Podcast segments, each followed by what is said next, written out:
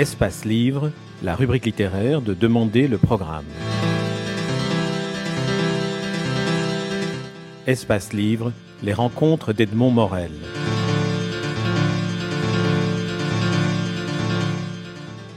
Vous allez aussi chercher dans, dans, ses origines, essayer de trouver pourquoi ce personnage est aussi ambigu. Et j'étais notamment frappé par euh, cette approche de, du côté guerrier de sa démarche euh, humanitaire. Oui, j'ai j'avais, euh, je le dis tout de suite, j'avais pas l'intention de, de, de, refaire toutes les biographies qui ont été faites, et donc je suppose le lecteur, s'il est passionné par ce personnage, d'aller aussi lire les livres qui sont favorables à lui. Donc, euh, et je mentionne un livre tout, dès le premier chapitre, c'est les sept vies de Burnier, euh, les sept vies de Kouchner. Donc bon.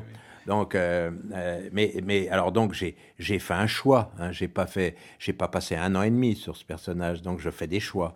Et donc j'avais trouvé une une interview faite euh, par un Suisse qui s'appelle Jean-François Duval à partir de ses auteurs favoris. Et donc je trouvais que c'était la, la, plus belle interview que j'ai vue de lui, qui allait plus loin que les, les, les, quand il fait le beau, euh, quand il, euh, il a un discours complètement convenu sur lui-même, etc. Tandis que là, par le biais des personnages, par son amour de Rimbaud, de Malraux, de... Euh, hein, oui, exactement. Il y avait, donc ressortait son côté aventurier, son, son, son désir d'action qui, qui, prime tout le reste, et qu'à un moment donné, je ne sais plus si c'est à propos de Malraux et son rapport à la mort, euh, il, parle qu'au fond, si on résume tout, c'est c'est l'hormone mâle, quoi. Qui, c'est, c'est, c'est, euh, donc, euh, et j'ai. du monde. C'est les, ouais. Alors autant, autant, autant, dit-il, euh, bah, que euh, on a tous envie d'aller guerrier, autant que ce soit pour le bien, quoi. Donc, et donc, c'est, tout cet aspect-là, c'était pas du tout pour le critiquer, c'était pour essayer de, de, de montrer un certain nombre de ses ressorts. et donc, c'est, c'est sans doute, pour moi, la meilleure interview qui ait jamais été faite de lui. Alors, il y a un, une série de, de, de questions que l'on, peut se poser et sur votre démarche et sur, euh, et sur le personnage.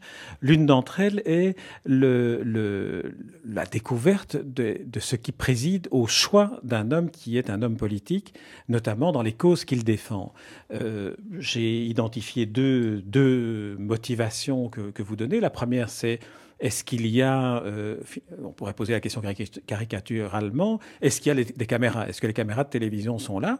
Et la deuxième, c'est cette espèce de, compassion, de mécanique compassionnelle qui fait que à une victime, on exclut tout esprit critique dans l'analyse de ce qui euh, fait cette victime par rapport euh, à son, tortionnaire ou à l'autre côté.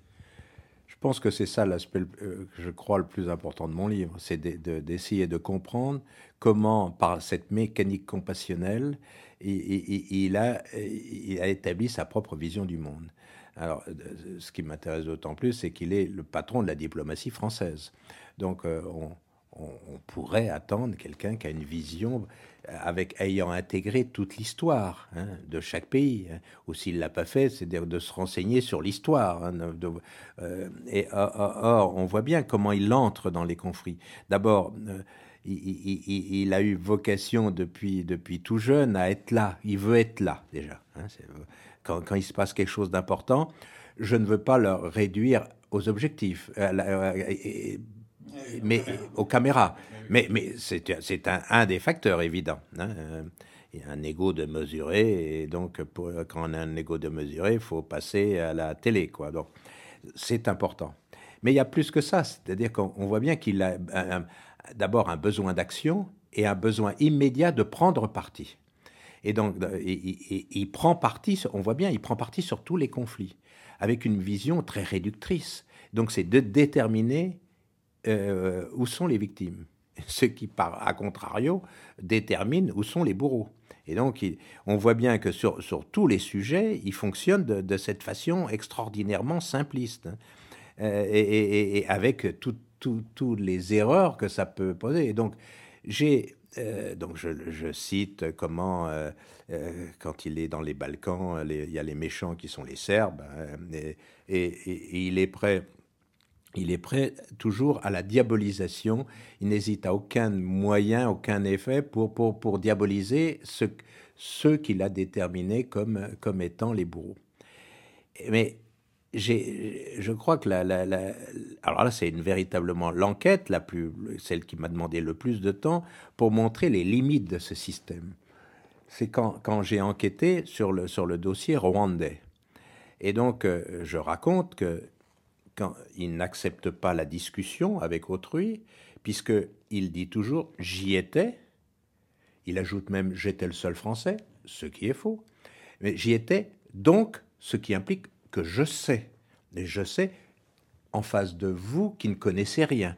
Vous racontez une interview avec El Kabash qui est quelque chose de, qui est un monument. C'est un, un, monument, c'est-à-dire qu'il n'accepte pas qu'on puisse lui poser certaines questions puisque lui y était.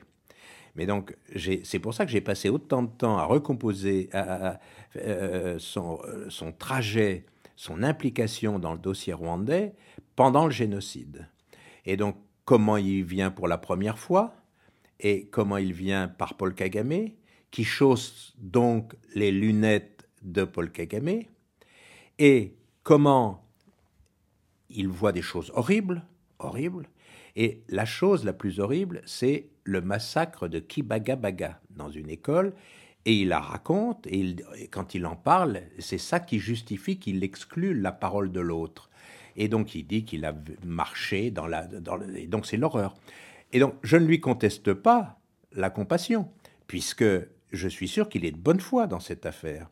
Mais comme il a chaussé des lunettes de, donc des rebelles Tutsis, il a été emmené là par un rebelle Tutsi qui lui a fait croire que le massacre avait été fait par des interamoués, c'est-à-dire par des milices Hutus. Manque de chance pour lui, c'est que ce cas-là, dans ce cas-là, ce n'est pas un massacre qui a été fait par les Hutus, mais c'est un massacre qui a été fait par les Tutsis. Évidemment qu'à 300 mètres, à, 5, à 1 km, 2 km, il y avait l'inverse. Mais c'est pour dire que faut faire très très attention quand on simplifie un conflit, hein, quand on simplifie. Pour lui, il n'y a pas de problème. Il y a génocide des Tutsis, point. Hein. et donc ses amis, euh, amis euh, autour de Kagame, ce sont les bons. Eh oui, mais sauf que ça que, que on peut on peut faire dire l'inverse de la vérité dans ce système, donc en fonctionnant uniquement avec l'affect, uniquement avec la mécanique compassionnelle. Et donc je pense que c'est très dangereux parce qu'il est toujours prêt à envoyer les bombardiers. Hein. Euh, d'ailleurs, quand, il est, quand il est arrivé au Quai d'Orsay, il a tenté d'entraîner la France et l'Europe dans l'affaire du Darfour, où là aussi il, essaie de populariser le génocide, alors que tous les ONG qui, eux, sont sur le terrain disent qu'effectivement il y a des massacres, mais qu'il n'y a pas de génocide. Et donc c'est différent le mot génocide et massacre. Hein. Le mot génocide c'est l'arme absolue, donc on, on, ne peut que face à un génocide qu'intervenir. Et donc il emploie ce terme à tort et à travers et ou encore avec l'Iran. Dès qu'il arrive au Quai d'Orsay, euh, à l'écouter, on serait, euh, on est tout prêt à partir en guerre contre l'Iran. Donc c'est ce côté danger public de, de, autant quand on est dans une ONG, c'est son devoir de lutter contre la raison d'État, c'est son de, de, faire une compensation, de rééquilibrer les États. Mais quand on passe quand on passe et que là il fait un mélange des gens parce qu'en fait on a l'impression qu'il est toujours médecin euh, président de Médecins sans frontières et Médecins du monde. En même temps il est il utilise donc euh, il veut utiliser l'appareil d'État. Il embrouille il embrouille le système. Donc euh, voilà c'est ça que j'ai voulu montrer que c'est que c'est que comment sa, façon de voir le monde en tant que ministre des Affaires étrangères d'une puissance, euh, sinon grande, justement une euh, puissance moyenne. Oui, et puis cette, cette approche caricaturale, de, caricaturale et simpliste fait que parfois l'effet est contraire. Certaines, certaines ONG sont finalement trouvées dans l'embarras. Ben oui, récemment, je, quand, il, partout, il met, les ONG dans l'embarras parce que les, ONG, elles sont, dans, elles sont sur le terrain. Et donc, quand, il fait référence, je prends un exemple, quand il, va à Jérusalem et qui, dit euh, Oui, moi j'ai mes, informateurs euh, pour le Hamas, bon, et donc en, en, parlant des euh, Médecins sans frontières et Médecins du monde, elle crie, elle crie au scandale. Elle crie, donc, voilà, donc c'est tout ça que j'ai voulu montrer. you.